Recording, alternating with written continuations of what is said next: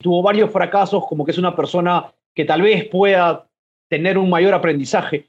Yo no lo creo. Yo creo que el fracaso es cuando tú realmente tiras la toalla y abandonas una idea o un objetivo. Y por ende, el fracaso para mí no existe.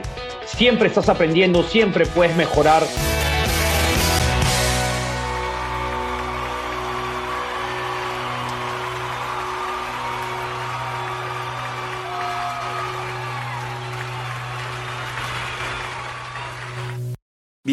Agrotitanes. Qué gusto saludarlos otra vez y presentarles un nuevo episodio que como saben cada lunes estamos al pendiente de ustedes para que cada vez tengan mejor información, mucho mejor contenido y sobre todo que estemos conectados en el, ámbito agrícola y, ¿por qué no?, de cualquier persona que tenga interés sobre cultura general. Eh, hoy vamos a platicar con nuestro amigo César Urrutia, un hombre intrépido en la tecnología digital él nos va a platicar un poco de lo que están haciendo en Space AG, eh, una plataforma que va a ayudarte a, una, a, reducir tus tiempos en la toma de decisiones, en aumentar tu rentabilidad, en llevar toda tu bitácora de actividades que realices en tus cultivos y que eso te ayude para hacer mejores tomas de decisiones en tus siguientes ciclos. Eh, bueno, son varias cosas las que puedes hacer en este sistema llamado Raptor. Por lo pronto, quiero invitarte a que sigas escuchando, compartiendo este podcast. Ya somos mucho más cada vez. Estamos cerca del millón y ojalá podamos compartirlo con más amistades, con sus amigos, con gente del campo, eh, a todo el que le interese por cultura general. Te dejo para que sigas disfrutando de esta entrevista. Bienvenidos a Agrotitanes.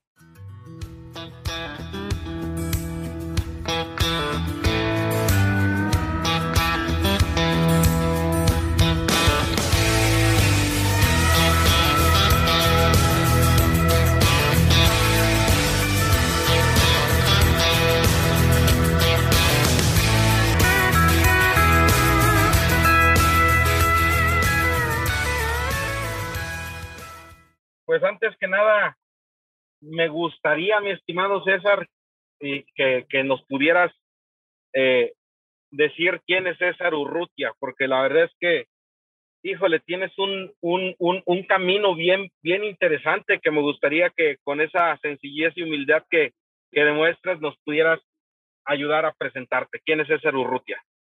Seguro, seguro. ¿Quién es César Urrutia? César Urrutia es un emprendedor serial, diría, que tiene un componente de locura tal vez muy alto y aún más de cordura al mismo tiempo, ¿no? Em, porque te cuento un poco de mi historia, cómo, cómo nace toda, toda esta aventura de lo que es ahora Space AG. Yo salí muy, muy joven de casa, apenas terminé el colegio, em, terminé en Estados Unidos, en, en Iowa, estudiando biología y justo un mes antes de terminar, de poder terminar la carrera, me contrató una empresa de Estados Unidos para llevar adelante un proyecto en el lago Titicaca. Es más, fue, fue muy, muy gracioso porque me llama el presidente de la compañía que estaba llevando adelante este proyecto y me dice, César, tengo un proyecto en el lago Titicaca en la universidad, tú eres el único peruano biólogo, entonces tienes que ir el sábado al lago Titicaca. Y para mí fue como que el sábado yo todavía no he terminado los estudios. Me dijo, no te preocupes, organizamos todo aquí para que sea parte de la tesis, ¿no? Y es así, pues, que el sábado ya estaba con mi mochila, mi mochila lista en el aeropuerto, liderando el, primer proyecto de investigación a nivel internacional en el lago Titicaca para descontaminar la bahía, ¿no? Tiene un problema de contaminación aún después, mira, de tantos años. Estoy hablando hace más de 20 años, ¿ah? Es así como llego al lago Titicaca y trato de eh, trabajar en este proyecto de descontaminación y me doy cuenta un poco de toda la burocracia que había ¿no? en el gobierno, como en todos nuestros países, lamentablemente. Y, em, y salía al, lago con un bote, con una botella de agua y un GPS a sacar muestras, a recolectar muestras, a llevarlas al laboratorio. Terminé pues en el, en el lago Titicaca haciendo este proyecto de, de investigación junto a un grupo de científicos de diferentes países. Y lo que hacíamos era recolectar con una botella de agua en un bote, salíamos muy, muy temprano por la mañana a recolectar agua, muestras pequeñas, llevarlas al laboratorio, todas muestras con un GPS y lo que queríamos hacer era identificar las fuentes de contaminación del agua, especialmente los desagües, dónde estaban las principales fuentes de contaminación. Obviamente, pues como, como el, nombre dice, Agrotitanes era un trabajo titánico, ¿no? porque el lago es gigantesco y, era imposible detectar todas las fuentes de contaminación. Y a raíz de eso, eh, uno de los grupos de investigación había propuesto hacer un monitoreo satelital con imágenes de satélite. Y a raíz de ello también terminé en Italia haciendo esta maestría en interpretación de imágenes de satélite. Y esa ha sido como incursión de una manera en tecnología, pasando desde la ciencia a la tecnología. Em, y ahí es, creo yo, donde nace mi, mi, ADN emprendedor realmente, ¿no? Em, encuentro una oportunidad muy, muy interesante porque en esta maestría habían geólogos, por ejemplo, que estaban buscando de eh, encontrar petróleo a través de imágenes de satélite, habían arqueólogos que estaban buscando ciudades perdidas, habían eh, científicos de data o ambientalistas que estaban buscando, pues, encontrar zonas con, contaminación, como en mi caso, ¿no? En lagos, en lagunas, en ríos, etc. Y eso eh, me permitió a mí crear la primera empresa de tecnología que era Space Dat.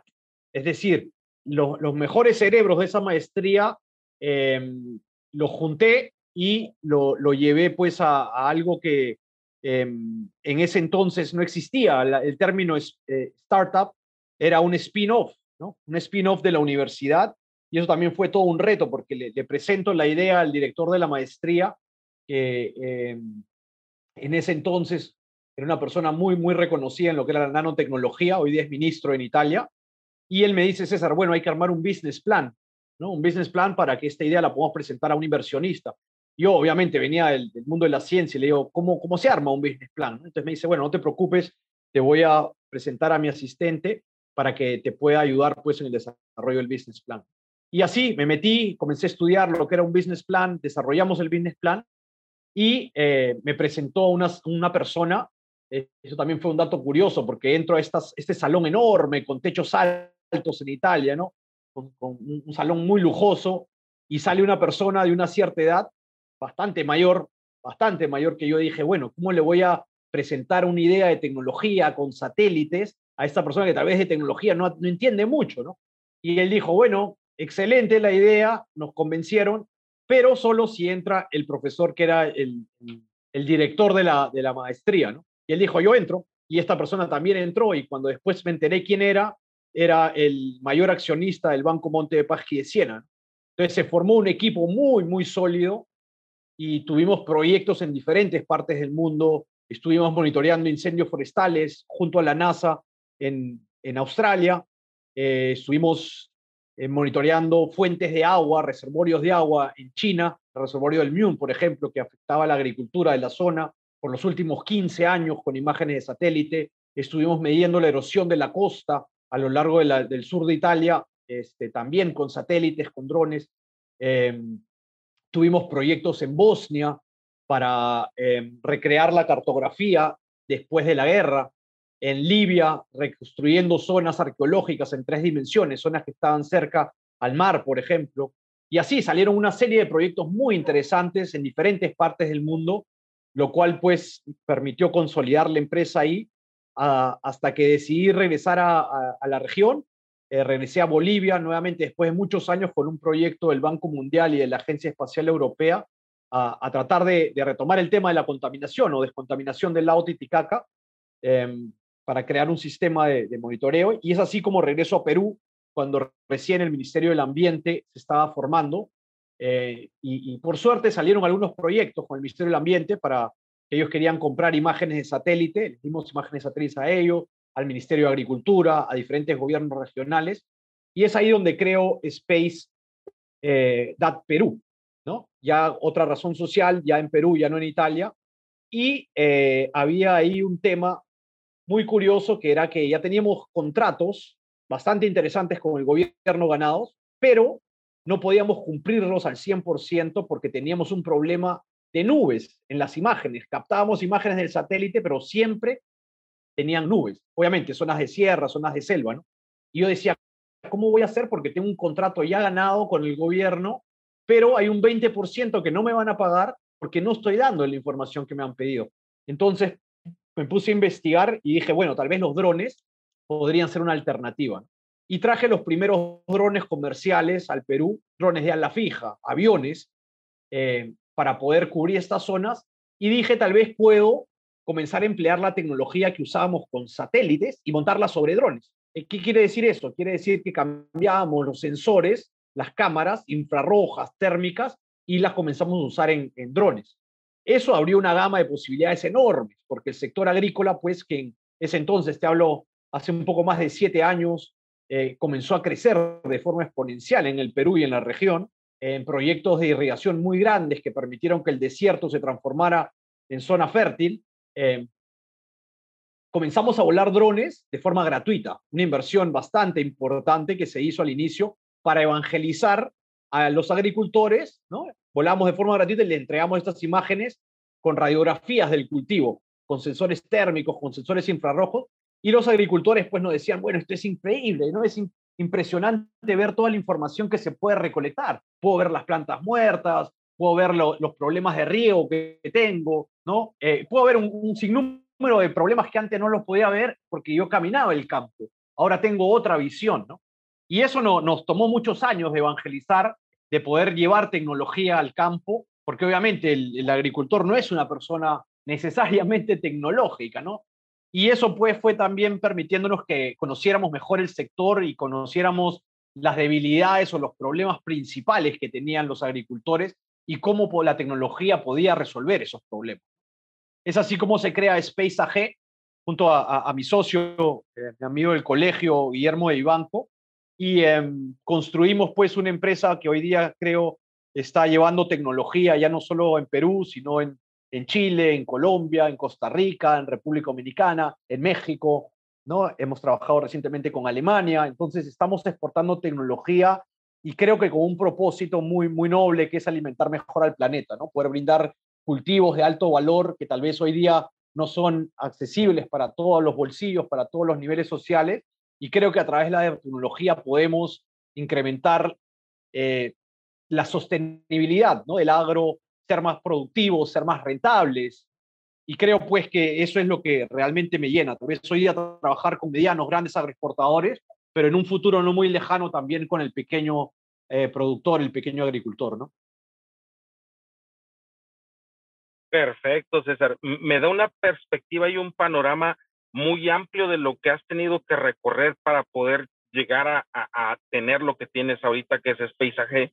Pero quiero entrar en dos, dos temas bien interesantes que se me, se me, vienen así como que me gustaría que nos dieras la apertura personal. Una, ¿cómo lograste entablar esa conversación y esa unión de pensamiento entre tantos científicos sin que se conjugara la situación de decir, es un, un biólogo queriendo hablarle, no sé si a geólogos, científicos, lo que tú quieras, ¿cómo, cómo desapareciste esa barrera social para conjuntarla?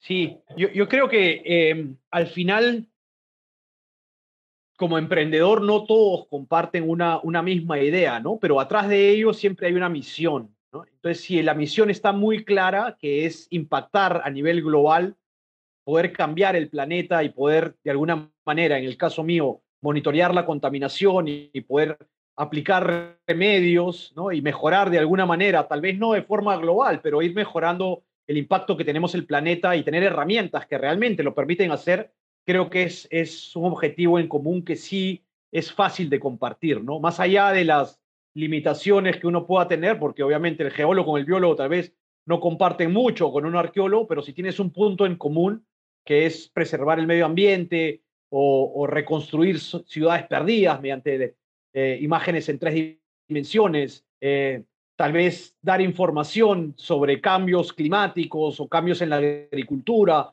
o cuánto eh, estos cambios climáticos están afectando los recursos de agua, de agua potable, de agua para la agricultura, creo pues que eh, ahí hay un punto en común, ¿no? Y, es muy fácil de entenderse entre diferentes eh, personalidades o, backgrounds que uno pueda tener. Perfecto. Y, a eso quiero adentrarme también mucho. Eh, hablas de, que a final de cuentas tu objetivo en común es ayudar, el poder tener esa aportación no económica y desde el punto de vista social, no científica, pero sí en ese momento de ayudar. ¿Dónde crees o dónde tú has notado que nació esa, esa intención de colaborar socialmente? Si en tu casa, de tu misma, de tu misma gama de pensamiento, o cómo crees que, que nació esa, esa intención, mi estimado César? Sí, yo creo que desde muy chico ya como que uno nace con una cierta pues inclinación hacia, hacia lo científico, hacia lo social, hacia lo técnico tal vez, hacia las letras, hacia el arte. Y es algo que uno va madurando y a medida que uno va creciendo va viendo oportunidades y, el mismo destino que lo perfila a uno, ¿no? Yo, yo quería ser torero cuando era muy niño, quería ser doctor, quería ser futbolista, este, y, y perseguí la medicina perseguí la medicina, pero cuando quise entrar a la universidad aquí en Perú, en esa época el terrorismo era eh, una limitante para nosotros porque era un momento muy, muy complicado en Perú. Habían bombas por todos lados, no era muy fácil estudiar, no había estabilidad, habían muy pocas universidades y decidí pues eh, ir a, Estados Unidos para, para seguir la carrera y ahí me di cuenta que tal vez la medicina no era lo que yo quería, sino más la ciencia y la investigación. ¿no? Es por eso que terminé estudiando biología. Y la biología me llegó al lado Titicaca, donde podía aplicar realmente lo que quería, que era contribuir de alguna manera, tal vez no a la persona como médico, pero sí al medio ambiente como científico que podía dar soluciones y podía monitorear un problema tan grande como la contaminación del agua. ¿no?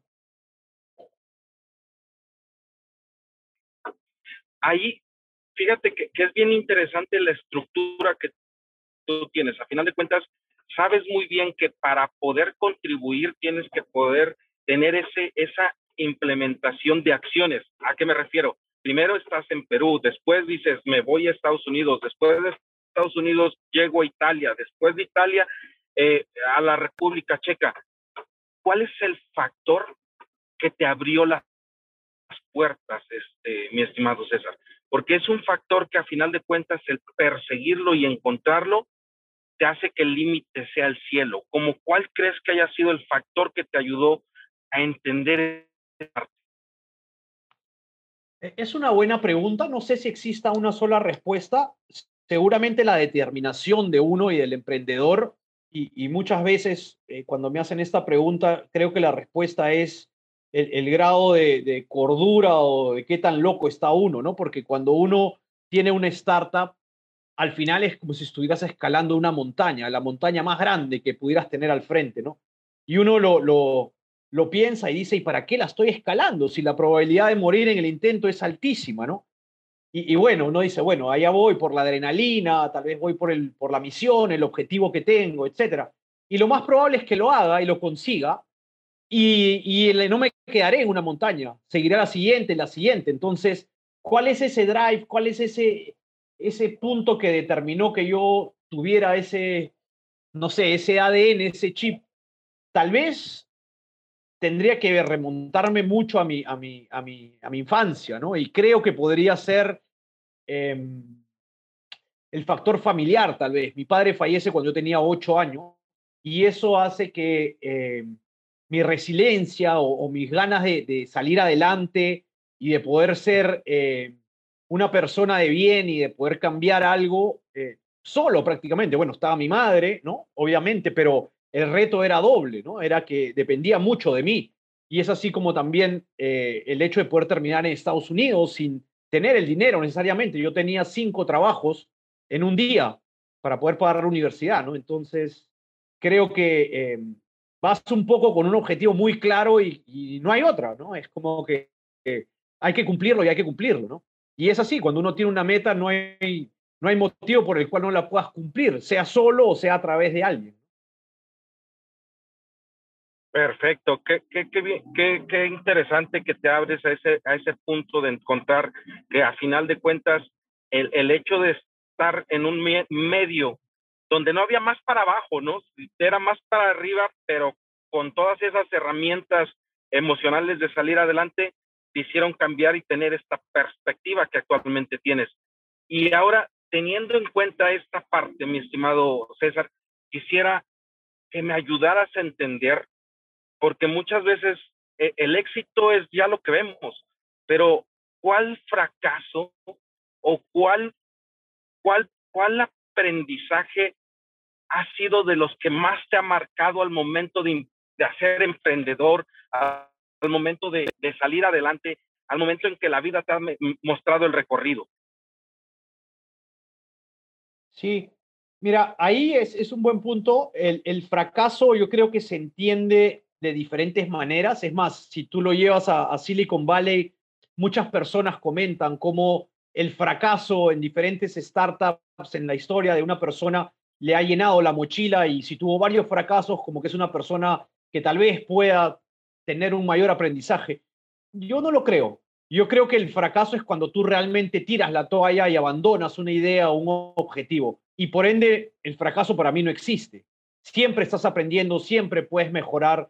Eh, no sé, yo creo que eh, depende mucho de la persona y creo que hay líderes y hay personas que siguen a los líderes, ¿no? Y que no está mal ser un líder y no está mal ser un follower o quien sigue a esas personas. Hay gente que quiere trabajar en una oficina toda su vida y llegar a las 8 o 9 de la mañana y quedar hasta las 5 o 6 de la tarde y, y, hacer lo mismo por toda su vida y está bien.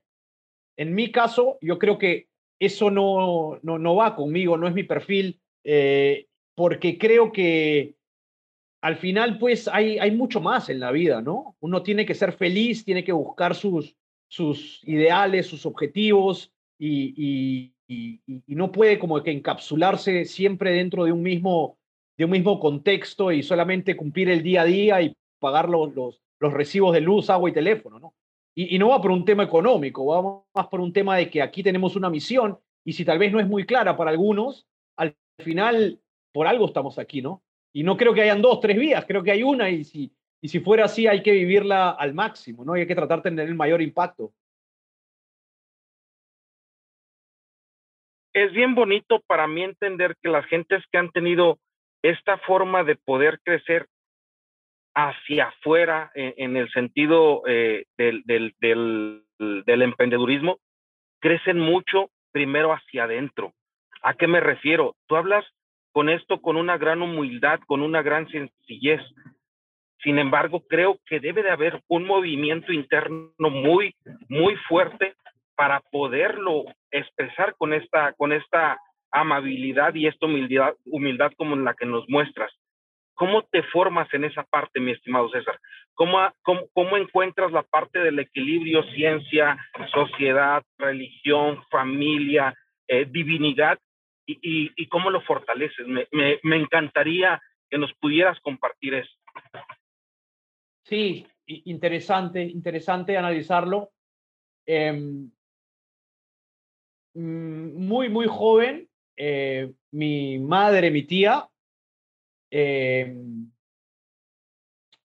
estuvieron, eh, bueno, hagamos el análisis completo, ya que lo cuento. Yo creo que a una cierta edad uno busca algo más allá del trabajo, del dinero. Tiene que haber como que un sentido más allá, porque tú puedes tener mucho dinero y ya el dinero no cumple tus expectativas. O al revés, tal vez no tienes nada de dinero y estás buscando otra cosa que pueda satisfacer pues ese espíritu que de alguna manera está insatisfecho, ¿no?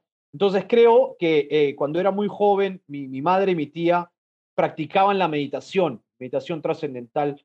Eh, y a raíz de ello fue que eh, yo termino, como te comentaba, en esta universidad en, Estados Unidos, en Iowa, y la universidad la había fundado eh, una persona de la India que se llamaba Maharishi, eh, y no tiene nada que ver, no es una secta religiosa, no es nada, sino que dentro de la universidad habían cursos electivos de ayurveda, ¿no? de medicinas alternativas, de diferentes temas de, de, de, yoga, si quieres verlo así, aparte de todas las carreras de administración, de computación, de, de biología, etc.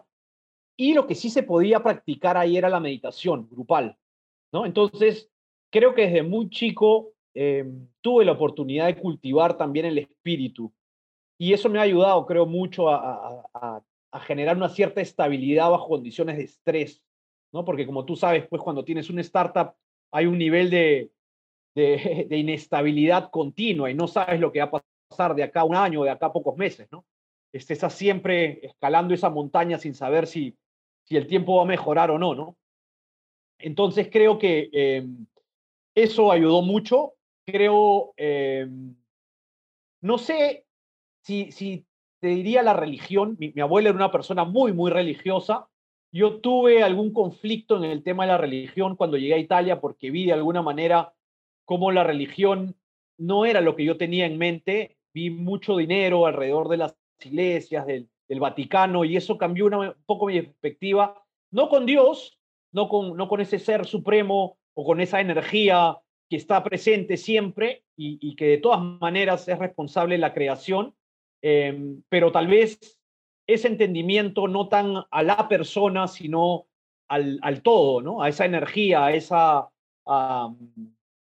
tal vez llevado hasta la, hasta la física cuántica, ¿no? Ya desde el punto de vista científico, que es la, vibración más eh, mínima de la materia, ¿no? ya, ya al, al, al, al, electrón, si quieres, ¿no? donde hay una vibración mínima y esa vibración de alguna manera refleja cómo tú interactúas con una persona. ¿no? Es decir, si mi energía es buena, es positiva, probablemente voy a traer ese mismo tipo de energía. Y eso no lo generas por lo que dices, por lo que haces necesariamente, sino es porque hay algo más allá de la materia, ¿no? No es el músculo, no es el tejido, no es la célula, es una vibración. Y creo mucho en que uno puede llegar a ese nivel, ¿no? Porque somos al final eso, ¿no? Uno cuando muere, ¿qué pasa, no? Se desintegra, yo creo que es una energía y esa energía siempre existió, lo único que ahora se materializa en un cuerpo, ¿no? Órale, qué, qué, qué, qué majestuoso lo que nos acabas de compartir. Ah, me gustaría más profundizar en este tema, sin embargo, le quiero decir a mi hermano Sergio si él quisiera ahondar más o quisieras preguntar algo diferente, Sergio, creo que eh, em, podríamos ampliarlo hasta, yo creo, cansarnos el día, no ni cansarnos, sino seguir disfrutando este tipo de conversación. Sin embargo, no sé si Sergio quisiera preguntar algo más. No, hombre, es que eh, César, eres una, una persona bastante resiliente, ¿no? Eh, habla de mucha, mucha fortaleza mental y es muy, muy, muy, muy, muy emotivo que, que, que hables de esa manera.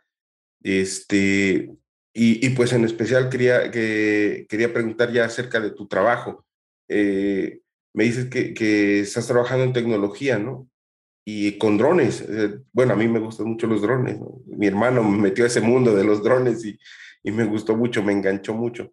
¿Qué, qué es lo que desarrollas?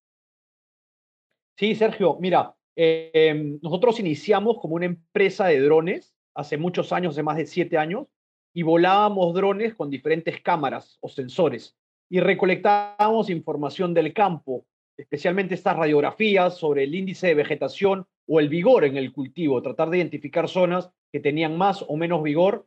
Eh, hemos hecho lo mismo con eh, la detección de plantas muertas, de eh, las zonas más productivas, medir el área foliar, el tamaño de la planta, ver su crecimiento, todo desde arriba, ¿no? Y no te hablo de dos, tres hectáreas, te hablo que en un día podemos cubrir con un dron mil hectáreas. Entonces, es, es un montón de información que puedes procesar en tiempo muy rápido, puedes detectar problemas en el sistema de riego, goteros tapados, fugas de agua, pero eso fue el inicio, ese fue el inicio con drones se complementó con satélites y toda esa información se tenía que visualizar en algún lado. No, era solamente imprimir una hoja de papel y mostrársela al agricultor, sino que desarrollamos un equipo técnico muy, muy sólido hoy día en Space AG, sin el cual hoy día no estaría acá, creo, porque realmente es, es, es loable todo el trabajo que se viene haciendo. Em, se desarrolló una plataforma que se llama hoy día Raptor View, en la cual la imagen del dron y del satélite ya viene procesada y ya se, se, muestra en un mapa semaforizado en base al lote o la parcela y te permite saber qué zonas están bien o qué zonas tienen algún problema y dónde deberías intervenir. Tal vez un manejo diferenciado, una aplicación variable, tal vez tienes que tener, un, no sé, un control mejor del riego, etcétera. Pero esta plataforma no solamente te permite ya tener la información de acceso simple en cualquier parte del mundo a través de Internet o de poder eh, consultarla en cualquier instante o que te lleguen alertas, que tú las puedes configurar, sino que nos dimos cuenta que la necesidad principal del agricultor es que tiene muchos sistemas, mucha información, muchos formatos. Ejemplo, yo tengo una central meteorológica donde recolecto data de temperatura, de precipitación, de radiación, y la tengo en una computadora. Tengo data de eh, riego, tengo un software de riego tecnificado que me da data y llega a otro, a otro sistema, a otra, otra computadora, en otro formato. Tengo eh, un ERP contable donde manejo todo el tema de los números ¿no? y las cuentas, y también está en otro lado. Tengo archivos de Excel, Excel con data de producción, con data de sanidad, de plagas, a lo largo de las campañas pasadas. Y todo lo tengo ya archivado, ¿no? En papel o en Excel, por todos lados. Entonces, ¿cómo hace el agricultor para tomar decisiones si toda su información está regada en diferentes lugares? Ahora, te hablo de decisiones inmediatas, porque si tú te das cuenta de un problema después de una semana, ya el cultivo cambió, ¿no? Ya esa planta no es la misma. Entonces construimos este sistema, este software Raptor View, para poder integrar información de diferentes fuentes, de diferentes formatos y llevarlos a un mapa muy simple donde tú puedes ver la información en tiempo real desde casa, si estás en la finca, en el fondo, en la hacienda, en el rancho, si estás de viaje, lo puedes controlar y tomar acciones inmediatas, ¿no? Y obviamente cuantificar si hay eh, valores por encima o por debajo de un promedio. Es una plataforma muy, muy interesante que después nos dimos cuenta que eh, el agricultor, no siendo una persona muy técnica, tenía problemas o dificultades a cargar la información. Es decir, cómo subo la información de mi Excel, tal vez, ¿no? Algunos lo hacían, otros como que no entraban muy bien en, la óptica de la tecnología y decidimos crear otra solución que se llama Raptor Forms, quiere decir formularios digitales. Hoy día, ¿qué cosa hace el agricultor tradicional? Tiene un cuaderno de campo, una libreta, una hoja, un papel, un lapicero, un lápiz, donde va anotando toda la información. Voy a campo y cuento cuántas flores tengo, cuántos frutos tengo, la arañita blanca, el chanchito, eh, el chanchito que me está atacando, este, eh, no sé, las fugas de agua, el ingreso del personal, todo lo voy registrando en el día a día, un papel y lápiz. Entonces, ¿qué tengo? Tengo la parcela o lote 25, la hilera 8, la planta 33, ¿Cuántas flores? 200 flores. ¿Cuántos frutos? Fruto verde, 100, así. Y me la paso en papel y lápiz. Al final del día, o después de unos días, hay alguien que está digitalizando toda esa información en un Excel, en una computadora, llenando toda la información. Obviamente, en el campo no sé si el evaluador realmente llegó a evaluar lo que me dijo que había evaluado, en el tiempo que dijo que había evaluado, porque no tengo control, no hay forma como saber si esa data es real o no. ¿no? Y por otro lado, tengo errores de digitalización, las personas se equivocan, en vez de 200 pusieron 2000, 2000 frutos, eso afectó mi proyección de cosecha, en base a los insumos que tenía que comprar, en base al personal que tenía que contratar, ¿no? Entonces lo que hace Raptor Forms es permitirte crear estas cartillas, estos cuadernos de evaluación, pero en un formato digital. Tú puedes seleccionar si el campo es de texto, es de número, si quieres agregar una foto, un comentario, tú lo, tú lo armas, tú lo creas como si fuera un, un Google Forms para los que han trabajado con Google, ¿no? los formularios de Google, que son también bastante sencillos, y te permite asignar a los evaluadores de campo, a las personas que van a ir a recolectar la información. Estas personas van al campo y comienzan a llenar con su celular o una tablet toda la información, pero ya en formato digital. Y como ya tengo un celular, que el celular hoy día tiene un GPS, yo sé la posición exacta del evaluador. Adicionalmente, estamos trabajando con códigos de barras o QRs para ver la tasa habilidad también, ¿no? Puedo saber exactamente a qué horas comenzaron a evaluar, porque ya sé que escaneó el QR y sé que la persona se encuentra en esa planta y cuánto tiempo ha demorado en esa evaluación, ¿correcto? Y de ahí esa información, si tuviera internet en el campo, genial, la puedo disparar, la puedo enviar a la plataforma, o de lo contrario, si no tengo internet, no pasa nada porque se almacena en el dispositivo, en el celular, y cuando llego a un punto con Wi-Fi o a la oficina, la descargo y ya puedo ver todo el reporte en un Excel automatizado. Puedo tener un reporte ya con gráficos, con curvas, con pie charts, con lo que sea. Entonces, si te das cuenta, hemos optimizado y digitalizado todo el proceso de recolección de información de campo y hemos generado valor a partir de imágenes de drones y de satélites para saber algo que tal vez es muy complicado saberlo por las extensiones que se tienen y no siempre es fácil caminar grandes extensiones con mucha gente y eso también es costoso, ¿no? Eh, César, ahí quisiera yo preguntarte, eh, el satélite que utilizan para la alimentación de las imágenes satelitales es Sentinel y, la situación de, los drones lo haces por NDVI, por cámara multiespectral, cada quien tiene hacer su vuelo? ¿Cómo haces toda esa interacción? Sí, esa pregunta es muy, muy interesante. Eh, con relación a los satélites, sí tenemos eh, Sentinel como imágenes de satélite a 10 metros gratuita. Eh, hoy día estamos trabajando con Planet. Acabamos de firmar un, acuerdo con Planet, que es el, diría yo, el principal proveedor de imágenes de satélite. Tienen una constelación, si no me equivoco, de 120 satélites. O sea, la frecuencia de información que vamos a poder dar es increíble. Vamos a tener muchas imágenes a lo largo del mes, a lo largo de la campaña.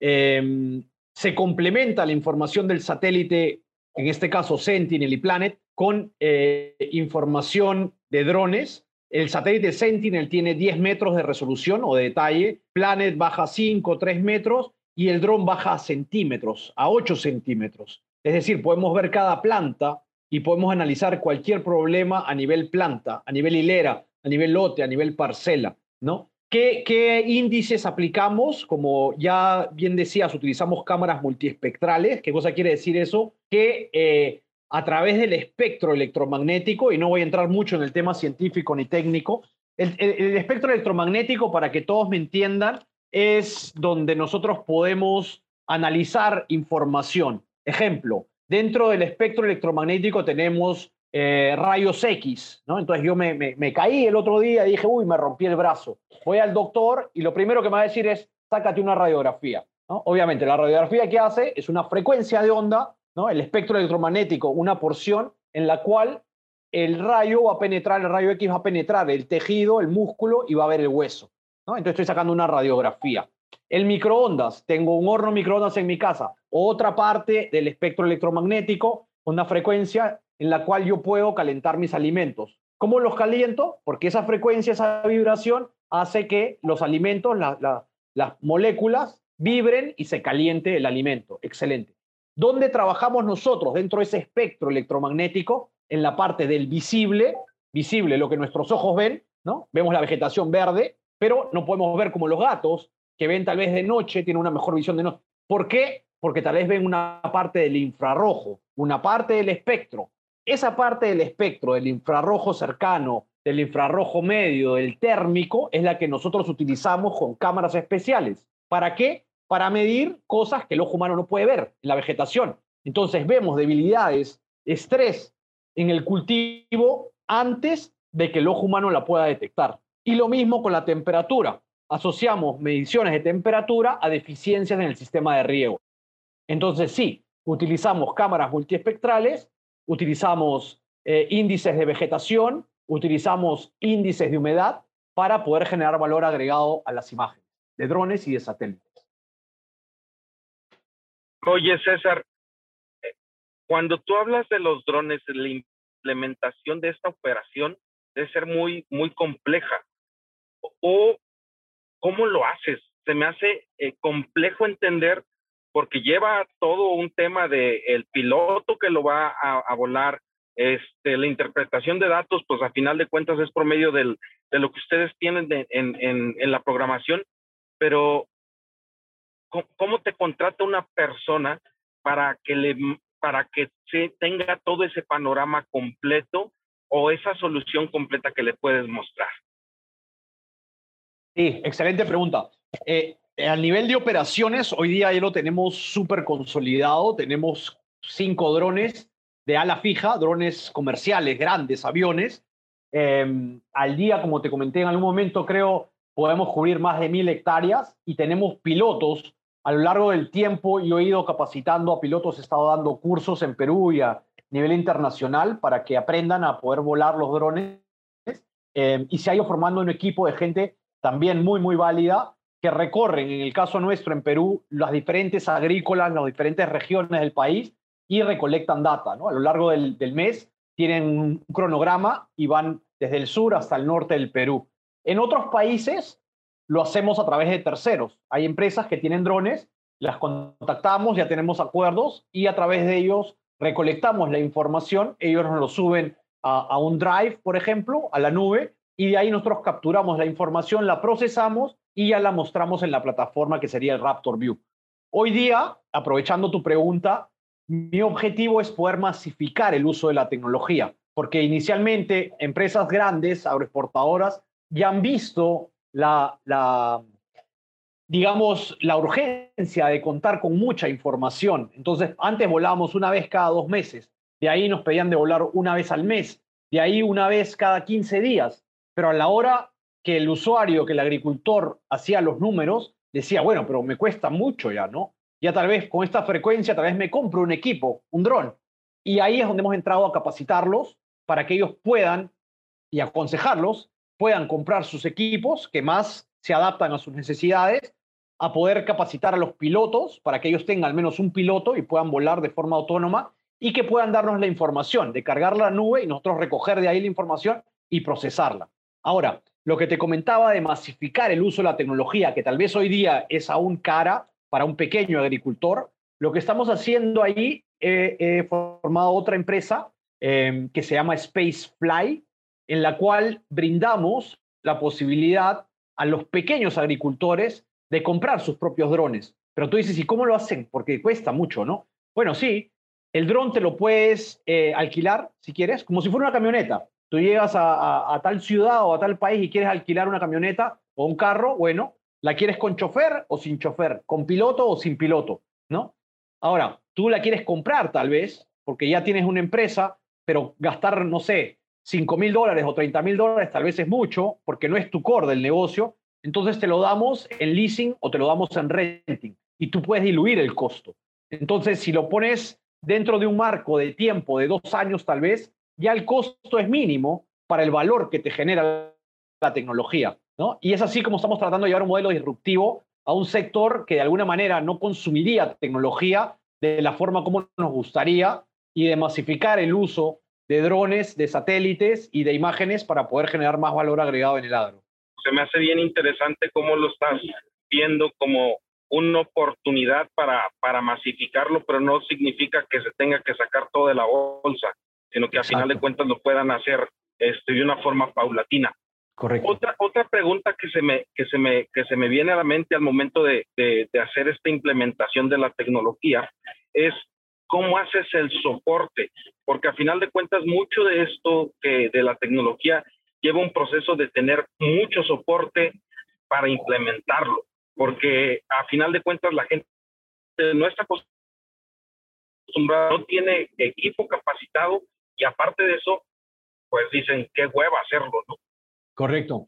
Sí, eh, e, es, es, es imprescindible el soporte y es imprescindible saber escuchar, creo, porque muchas veces no logramos resolver todos los problemas que tiene el agricultor, pero el hecho de poder escuchar diferentes problemas, problemas que son transversales a diferentes cultivos, a diferentes agrícolas, nos ha permitido construir en conjunto al agricultor, al exportador, al pequeño tal vez mañana, soluciones que realmente golpeen en, la sostenibilidad de, la operación. ¿no? Eh, y para ello es imprescindible tener un equipo de eh, customer support, de soporte, el cual lo hemos ido construyendo porque eh, tenemos muy en claro que el agricultor no es una persona tecnológica y no muchas veces tiene el tiempo para dedicarle a crear una cartilla digital o a estar visualizando información o entrando a las plataformas. Entonces, sí, sí comparto tu opinión que la parte de soporte y estar ahí siempre eh, dando la posibilidad de, tener una, una oreja prendida, escuchando y, y, desarrollando en conjunto. Y si tiene algún problema técnico, estar ahí en el WhatsApp y tenemos grupos de WhatsApp con cada agrícola y si no nos escriben y nos llaman y siempre hay un equipo técnico dispuesto ahí a atenderlo.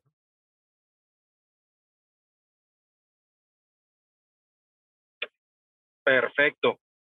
Mi estimado César, eres un verdadero agro titán de la tecnología. Qué interesante todo lo que has tenido que recorrer para poder empezar a esta parte de la solución. Pero quisiera que nos llevaras a la realidad cruda, cómo ha sido el manejo de, esta tecnología. ¿Qué, qué, datos o, qué, qué, qué, datos crudos nos puedes dar de cuántos agricultores lo ocupan?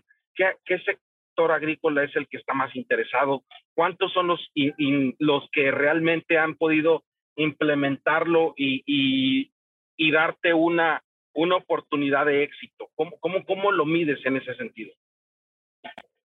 Sí, yo, creo que el éxito es, es un camino que no, no tiene un punto final, es, es, un, es una trayectoria. El éxito seguramente es, está lleno de segundos de satisfacción em, y sí se puede medir en diferentes momentos.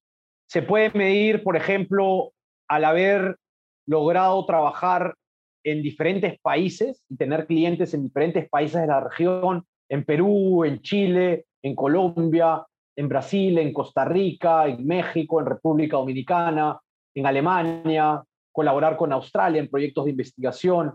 Eh, e, eso para mí eh, realmente me llena de, orgullo.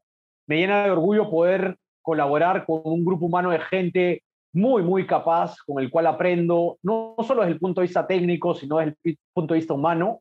Eh, eso también lo considero un punto, un factor de éxito.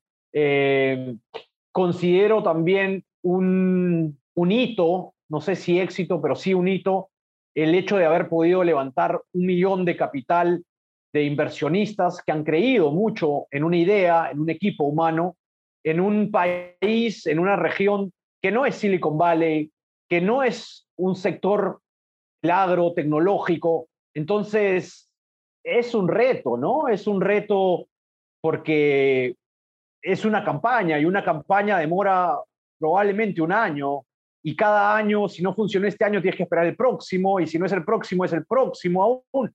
Entonces, no estamos en una fintech donde puedes validar conceptos en, pequeños, en pequeños momentos, cada semana, cada mes, ¿no? Acá tienes que esperar mucho y el error te cuesta, ¿no?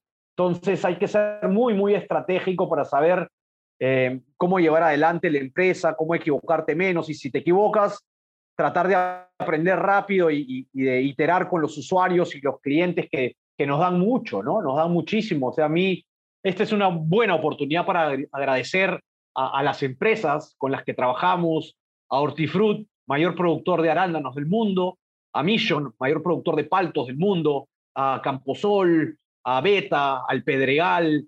Quisiera tal vez no enumerar a todos porque se me va a escapar alguno, pero de los más conocidos y de los que tienen una presencia a nivel mundial eh, y que están transformando la agricultura del planeta, creo que, creo que son, son ellos, ¿no?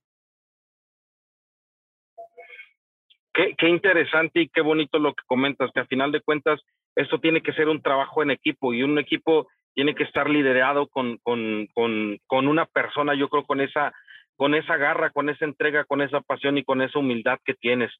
Para mí es un honor haberte, eh, poderte entrevistar. Quisiera, no sé si después nos pudieras compartir más de tus redes sociales o cómo nos puedes, cómo podemos seguir aprendiendo de ti, César, cómo podemos seguir sabiendo de Space AG, cómo poder seguir aprendiendo de todo lo que haces para a fin de cuentas tener una mejor arquitectura o un campo de mejor equilibrio eh, tecnológico y a final de cuentas para tener un campo mucho más sustentable. Seguro, seguro, seguro. Mira, yo eh, eh, es, es, interesante porque yo dedico todos los miércoles a las 6 de la tarde, hora de Lima, UTC Greenwich Meridian Time menos 5, para estar en todos en la misma línea. Una hora de mi tiempo lo regalo a todos los emprendedores o, personas que quieran conocer algo más em, de, mí o de, la empresa o del sector, de lo que pueda compartir yo. Eh, dedico pues esta hora todos los miércoles de cada mes y, y sí, lo posteo por LinkedIn em, y, es, gratis, se pueden inscribir y, tomamos un café virtual y, y, nada, encantado de seguir creciendo a nivel humano y a nivel técnico y, profesional. Checo, quisieras comentar algo que yo la verdad es que, híjole, me emociona mucho ver este tipo de, de, pláticas, este tipo de personalidades que eres, que, que realmente son gente de mucha admiración, son unos verdaderas historias andantes, agrotitanes que pueden ayudarnos a tener una mejor, eh, un, mejor campo. Sí, agradecer, agradecer a César eh, el tiempo, porque sí, de repente, este, pues nos podemos colgar mucho con todas las historias que seguramente debe de tener, todas las experiencias que, que ha tenido a, a, lo largo de su, de, su, este, de su trabajo, ¿no? El tiempo que han estado trabajando. Y lo interesante que es que, que ya todos debemos de agregar a, la agricultura este, estas herramientas, ¿no? Ya no es, ya no es una, ya es, ya, se está convirtiendo en una necesidad. Sí, de acuerdo, completamente de acuerdo. O sea, yo creo que es, es parte de la evolución, ¿no? Eh, la tecnología hoy día es parte de nosotros. Ya todos tienen, prácticamente todos tienen un celular viejito, nuevo, no lo sé, eh, pero ya un celular es una herramienta muy, muy potente sobre la cual poder correr aplicativos, soluciones. Em, creo que hay un diferencial en el uso de la tecnología. El que no usa tecnología probablemente de aquí a, poco tiempo va a tener pues ese desfaz en cuanto a, información, en cuanto a tomar mejores decisiones. Creo que eh, el planeta, al ritmo en el cual estamos creciendo, em, definitivamente tiene que tener otras alternativas de sostenibilidad en cuanto a alimentación, en cuanto a agua potable, a recursos, y la tecnología definitivamente es uno de los canales a explorar, ¿no? porque no, no, no, nuestras actividades no son sostenibles al ritmo en el cual las estamos llevando y, y hay que cambiarlo, hay que cambiarlo y, y hay que cambiarlo ahora. Mi estimado César, fíjate que también, antes de que se me vaya esta duda y esta pregunta, con, respecto a Sentinel, y me imagino que también te pasa con Planet, el tema de las nubes sigue siendo un factor crítico para la toma de, de, las, de las fotos. ¿Ustedes están resolviendo esto por medio de tecnología o, o, siguen haciendo con una interpretación masiva o, es cuando aplican los, los, drones? Eh, los drones es una solución, es una alternativa porque volamos por debajo de la nube, pero hoy día también tenemos Em, información recolectada con cámaras a tierra, principalmente con GoPros. Eh, Space AG fue certificada hace pocos meses por el CONCITEC en el Perú, que es el Consejo Nacional de Ciencia y Tecnología, como eh, Centro de Excelencia para Innovación Agraria. Y ahí estamos llevando proyectos de I de investigación y desarrollo. Uno de los proyectos es de recolección de data en campo con cámaras GoPro para poder contar fruta con inteligencia artificial y eso nos permitirá tener mejores proyecciones de cosecha. Es decir, tomamos una foto, un video a una planta, en el caso, por ejemplo, del arándano, y a través de esa información que se procesa con inteligencia artificial, podemos detectar flores y fruta en sus diferentes estadios. Eso es un gran avance porque obviamente el ojo humano no tiene esa capacidad de discriminar entre colores o tal vez lo que yo veo como lila, tú lo ves como morado, otra persona lo ve como rosa, ¿no? Otra persona lo ve como fruto maduro o azul. Entonces, al final, cuando trato de proyectar lo que va a ser la cosecha, pues tengo márgenes de errores significativos, ¿no? Y la idea es que esa tecnología pueda recolectar grandes cantidades de información en poco tiempo y de alguna manera estar a la par o superar en lo posible al ojo humano, ¿no? Perfecto. Muchas gracias por ayudarme a, resolver esta duda. Me quedo completamente agradecido contigo por tu tiempo, por tu espacio.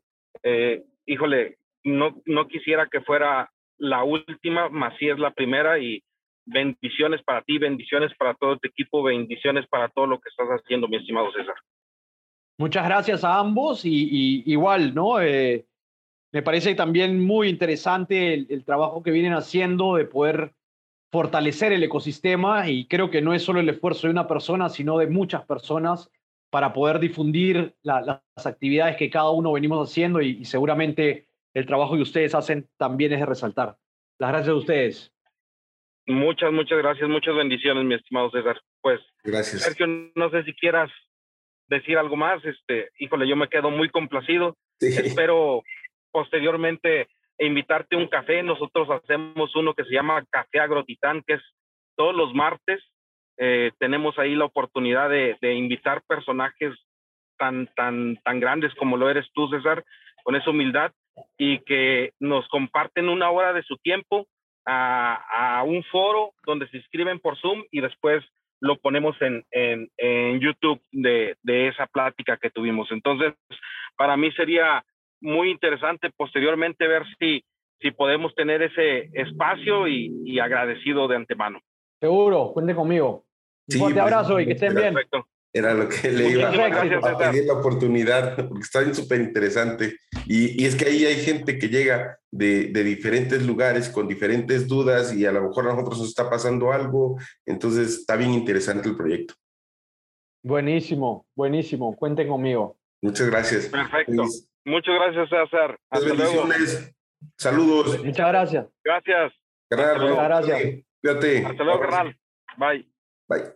Pues hasta aquí con el episodio, amigos. Eh, espero que hayan disfrutado de esta entrevista y en la siguiente entrevista vamos a tener todavía más, más contenido de valor.